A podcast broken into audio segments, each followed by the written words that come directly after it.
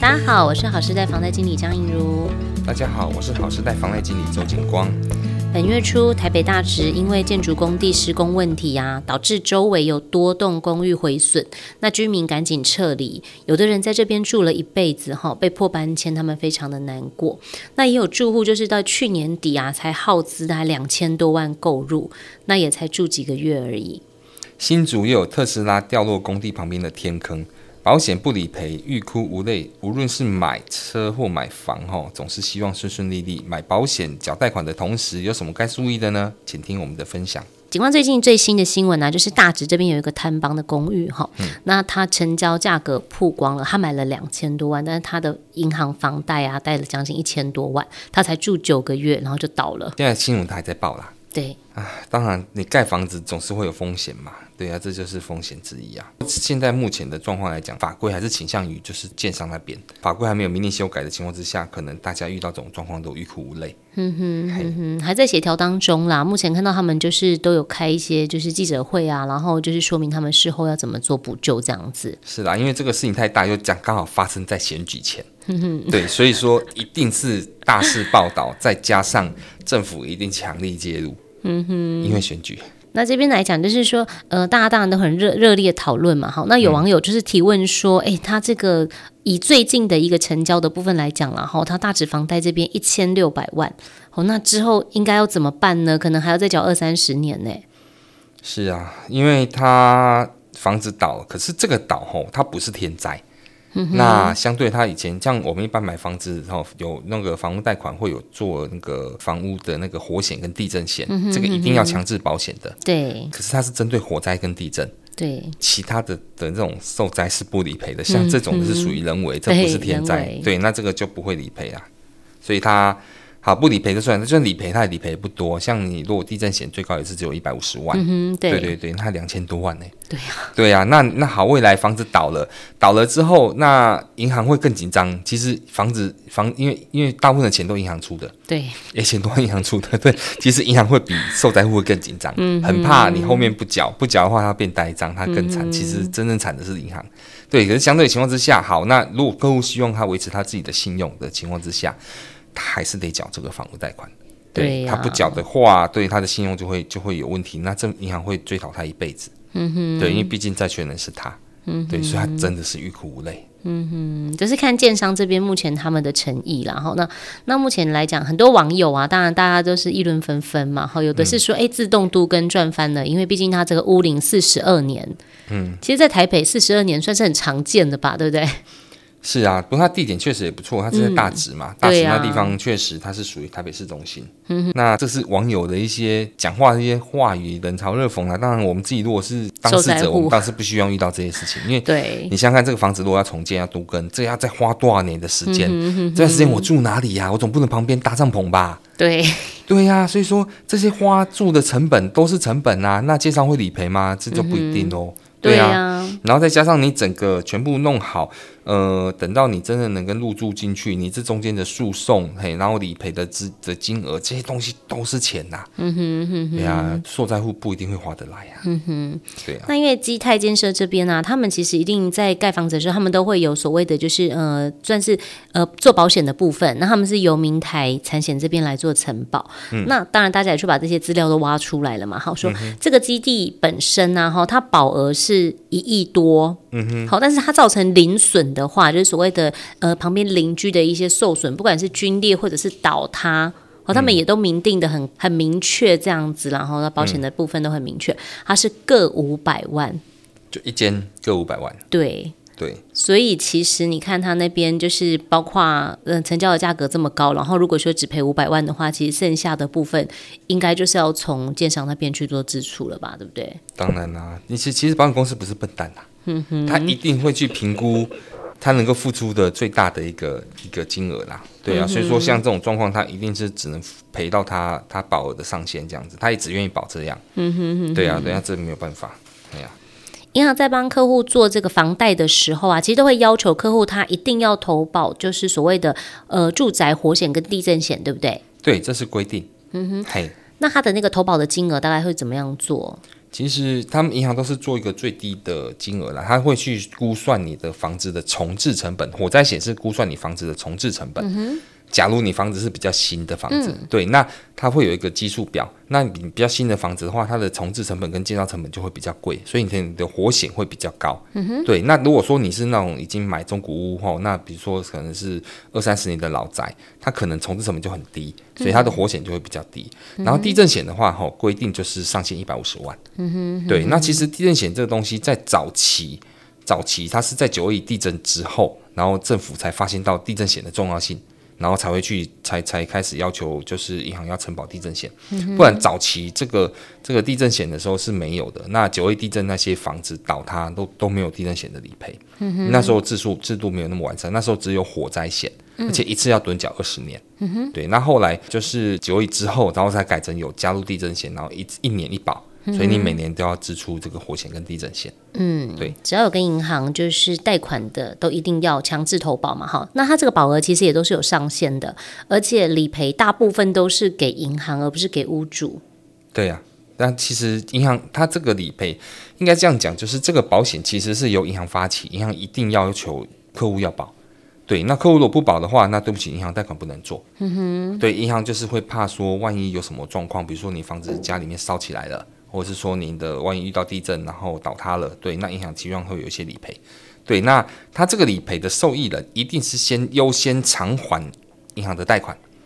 一定是这样，优先偿还银行贷款，就是你理赔下来的时候，不是说可以帮你把房子恢复原状拍谁不是哦，他是先帮你把贷款偿还还掉。比如说你借款可能借有，你还有在借款房贷可能三百万好了，万一你房子发生了火灾，那火灾重置成本大概花多少钱？他理赔，但理赔他是先把银行的贷款先还掉这一部分。嗯哼，对，所以说你还是要自己花钱把房子修好哦。 OK，才能够对对继续住这样子，对对对对或者对是对出售啦。哈。哦对对对对对，那像台湾其实就是还蛮常发生地震呢、像比较有名的话，就是说二零一六年的这个台北台南大地震啊，导致这个维冠大楼倒塌。嗯，是啊，那当时就是也有很多人去申请所谓的房贷展延，都会有啦，因为像九二一地震那时候就会发生这样的状况，因为房子倒了，嗯，那我房贷还在缴，可是我房子没了，我还对要想要缴嘛？难道我要付要要要要要缴这个？我们讲大陆一个用语叫做“缴了个寂 寞”，那种感觉一直在缴，一直在缴，缴的是空的东西。真的对，是这样。所以说那时候就很多人干脆就放我就不缴了。对，就导致很多很多呆账，那相对的很多人的信用都会不好。那时候政府就是有出面呐、处理这个事情，那时候就是把所有人的贷款可以展延或者是无息。直接改成无息，嗯还对有无息的方式，然后然后展延，看看什么时候这样子，那你能够缴纳就为主，这样子，让银行也不要承受那么大的损失，那客户的信用能恢复正常。九二一那一年断水，我在当兵啊，然后、哦，你有去帮忙搬对不对？嗯，对呀、呀、然听后说那个都很可怕哎、然后我记得，反正那时候很惨啊，那那个整个台中市那个，哎、反正是整个整个气氛弥漫的很低迷，超级低迷的。哎、可是我觉得市区可能还好，是山区吧，受卓灾兰最那严边重的啊就是托恩普断层那一条过来的，整个包括大理、雾峰、太平、潭子丰原，再过去东市、东石石啊，冈东市那边，嘿，东市东市很夸张，东市那个道路还整个隆啊起，到现在还是隆起的啊、我有一个高中很好的同学，就是在东石。然后那时候我们读高中，因为我小六嘛，对不对？那时候到我读高中的时候啊，学校只要一地震啊，我跟你讲，我同学是哭着跑出去。他说他没办法控制，他哭着，他一定要跑出去那个教室的门哦。他不出去，他他没办法控制心里。嘿啊对，然后他的他的干爹干妈就是住在他们家隔壁，那干爹干妈就罹难这样子。他们那边真的是很可怕，吉吉，知道吗？正阳吉吉在正阳嘛。嗯，我以前高中同学有些有几个在吉吉，对啊，吉吉那边的一个村，那个村大概一两百间房子哦，倒到只剩个位数的房子还活着，真的啊，这全毁。哇，那是有点灭村了哎、哎对啊，哇对啊，对啊，真的好可怕哦。没有，就是有的是倒，有的是半倒，有的是裂，那个都不能够住，全部都打掉。哎呀、可怕，哦夸张啊。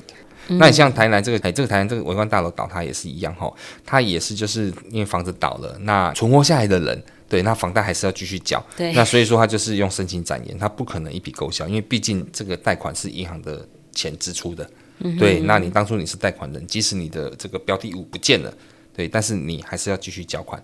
对啊，所以这个这本来就是应该要做的啦，当然它就是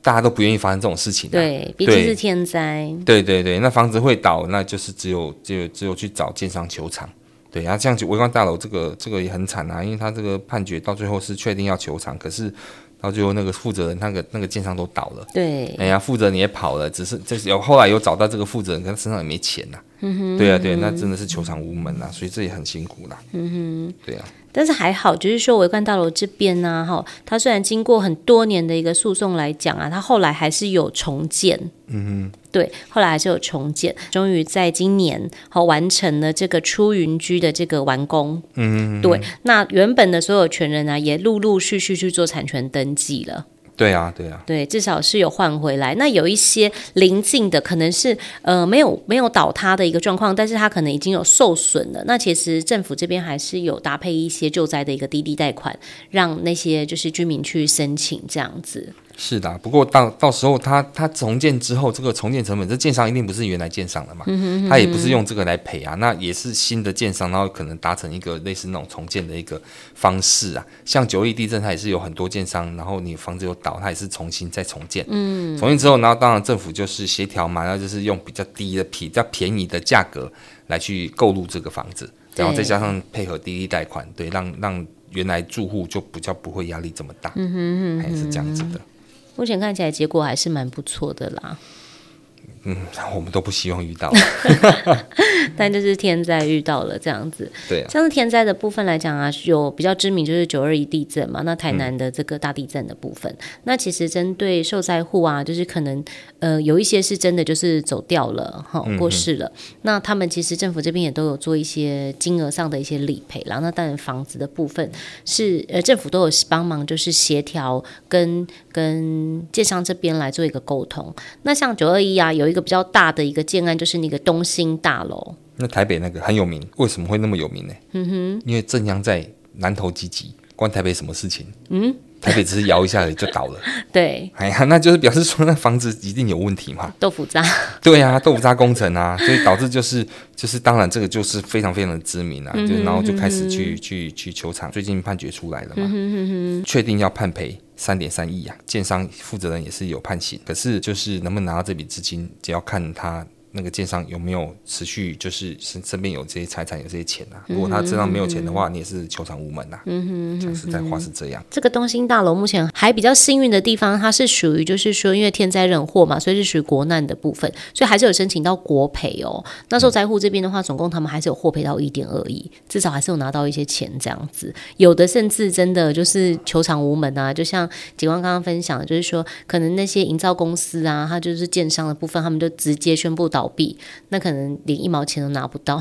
像最近发生台北这个建案倒塌嘛，它的建商它虽然是股票上市公司，嗯哼，哎，可是它的股价也是一直在跌停中嘛，嗯，对呀、啊，就有可能濒临倒闭的状态啊，嗯哼，对对对，因为因为因为大家就是一直在千夫所指，一直在指责他们，然后要想赔很多赔很多，那建商也不是笨蛋啊，负责人不是笨蛋，你看那个马上董事长请辞了嘛。对啊呀、 对，马上就是就希望不负责，或者说能够用最少的钱来负责。那嗯甚至有要求就是哦，我一瓶赔一瓶这样子啊。可是当然有些人是讲说一瓶赔一瓶是不负责任的，因为一瓶赔一瓶没错，你把它房子盖好了，可是你可能盖的时候不会是在原来的那样的规格，你可能再加盖，可能多盖个十楼，多盖个五楼。对对，那你楼地板面积又更多，你又把这个再拿出来卖。对对，那这样子哪哪是一瓶赔一瓶的一个角度？人家这对建商你就负你就感觉就是图利啦、对，它它的取得成本很奇妙啦，哈、是啊，所以说这就大家在讨论的一个状态啊，现在目前还在讨论中啊。对啊，那个各政论节目，我看还要继续讨论一个月没完没了啊。 真的真的只能继续看下去这样子。 对啊，那讨论完房子之后啊，其实最近也有一个部分是因为陆陆续续都有这个状况哎哈。那在今年的四月啊，竹北这边啊是有一个特斯拉直接交车一个月，就有时候跌入了天坑。嗯哼，对。那我们车子一般基本上来讲，它刚签车嘛，一定都会有所谓的车险。对啊，对车险的部分，那它这样子跌入天坑的话，车险会赔吗？这个要看看状况，因为像车险有分甲、乙、丙三种。对啊，那甲式就是属于那种不明车损都理赔的，嘿，几乎都赔。你只要有发生什么状况，比如说可能回我回到车上，哎发现诶，我玻璃破了。诶，我的钣金被凹陷撞凹了，可是我找不到任何的原因，为什么会这样子，会这样破掉或什么的话，对，那还是有理赔。这是假释，所以假释的保险是最贵的。最贵的，对对对，假设车体险是最贵的，然后再来就是乙式，乙式是属于要必须要有原因的，而且你要找得到原因，对，比如说要要备案的，啊，比如说你可能就是被人家撞，人家肇事逃逸，好、或者是啊，可是有有去备案，然后警察有发现，嘿，有找到人之类的，那或者是说像有些像什么树枝掉下来什么，你要有去备案，好、或者是说对其他的一些状况你要去备案的，那像这个这个特斯拉这种的，它掉到天坑里面去，它可能就是只有假释才能理赔，对，因为它是属于那种就是不明原因的，对，因为突然就突然一个坑。不过当然，你如果说啊，我这个是有有什么状况，是因为旁边施工才造成的天坑之类的，有的没有的，对，那这个就要看理赔那个保险公司他愿不愿意。如果你是保乙式，他不愿意赔赔赔偿的。那另外一种保险是丙式嘛，嗯，丙式那种就是属于那种就是车碰车的险，对，它最纯单粹很简单，就是只要是车子撞到，它才理赔。如果是车子之外的一些不明的车损，它是不理赔，比如说刮痕、刮伤，或者是说可能就是说，好，我刚才停到路边被人家被人家砸石头，被人家干嘛的，你找不到人，嘿，反正就是这种东西，它都一概不赔，它只针对车子。不过当然，车子有分有分一般的汽车、摩托车，甚至于连脚踏车它都可以赔。嘿，只要是车，它就能赔。 对对对，你只要是有撞到或怎么样子，这都是能赔。嗯这是丙式险的特殊，但是价格上以丙式险来说是最便宜的啦。对，大部分都是保丙式比较多啦，诶、大部分是保乙式比较多，保乙式比较多啊、哎、乙式跟丙式比较多嗯啦。对，像我的车子我是保丙式啦。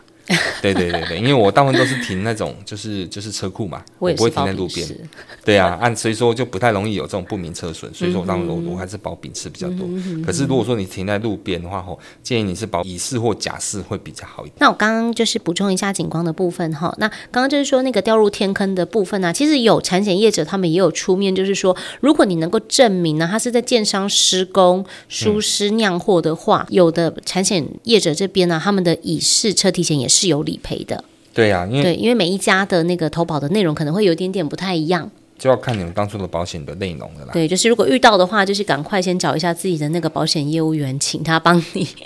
我通常保险公司能闪就闪啦、 不是吗？他应该要去帮你救责才对啊，对不对哈？没关系嗯啊，自己来找好了，自己当柯南这样子。嗯那近期就是前阵子还有就是比较知名啊，就是山道猴子真实版这样子哈、有一个男大学生他在跑山的时候不小心发生车祸了，那他的重机啊撞烂了，嗯，可是他。是贷款买的，他上网询问说家人不帮忙，所以我只好自己贷款买啊。可是我在跑山的时候不小心自撞护栏，嗯，好、所以它维修费用非常贵。那我也没有多的钱可以再维修，嗯哼，然后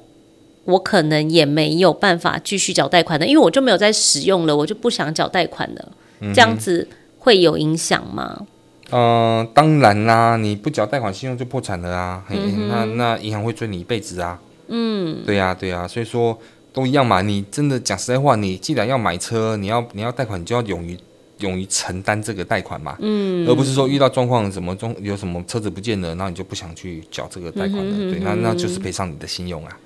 对就是这啦样，子啊对对对，嗯一真辈子的都要被被追，那甚至于你你只要工作是有那种新转的，马上有可能就会去被强制扣薪，对强制扣薪啊，对这些问题，你一辈子你都还是要去处理这这个贷款、啊。嗯哼，对啊，是这样子，所以还是要负责任的啊、对，不管是什么贷款都一样啦。嗯，当然了。那比如说你像你的车子，如果万一真的撞坏了，对，那你不能够摆在路边就不管了。对啊，那你因为你这个这个牌照还是有每年还是有牌照税、燃料税要缴嘛，对，对啊，那好，那你要你要说我，那我把它报废掉。那报废的话，那因为你车子有动保设定，就是所谓的车贷，嗯，对，机车贷款车贷。那这样的情况之下，你还是要把你的车贷缴掉，你才能够把它给报废掉。嗯，所以是双重的状况之下，你还是要继续缴啦。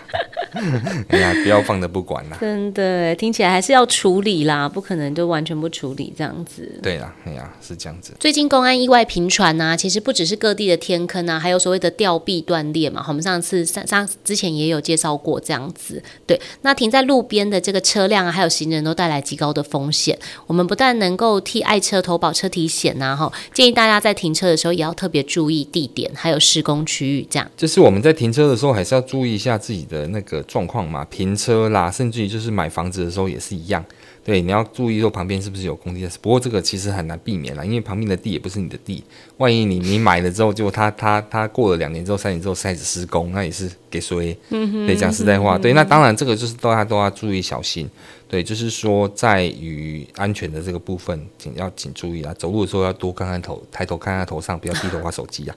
哎呀，但冷气掉下来也是很危 险的。真的，过马路也是。对呀、对呀、都是这样子啦，所以这个没有办法，就是大家注意了。谢谢您今天的收听，下一集我们会继续为您介绍与房贷贷款有关的主题，欢迎锁定我们的频道，也可以到我们的平台浏览我们制作的 YouTube 影片、精彩的懒人包和 Podcast 第一季、第二季的节目哦。如果有什么想听的主题，或对节目有任何的疑问啊，也都可以留言或加赖告诉我们哦。我是银如，我是景光，谢谢您，我们下周再见。